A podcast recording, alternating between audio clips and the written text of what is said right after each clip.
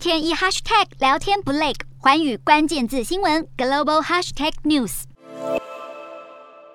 数百名北韩军人整装待发，准备支援国家防疫。只是北韩宣传片拍好拍满，实际上疫情依旧持续爆冲。十九号通报新增超过二十六万例发烧病例，一人病没。疫情才曝光一周，北韩发烧人数总计已经超过一百九十七万人，累计六十三人死亡。疫情烧不停，传出北韩领袖金正恩还在会议上彪骂官员防疫不力和怠惰。据传，北韩首都平壤和周边地区的工厂正在加速生产药品和温度计、消毒器等医疗用品。当局也在全球各地增设更多隔离病房，并且加强消毒工作。北韩与外界隔绝，这波疫情也让世界卫生组织忧心，可能会因此出现新变种病毒，并且呼吁北韩接种疫苗。南韩和美国早就表示愿意提供物资协助北韩抗疫，但都遭到已读不回。不过有消息指出，北韩高丽航空三架飞机已经秘密飞往中国，把大量医疗物资运回平壤。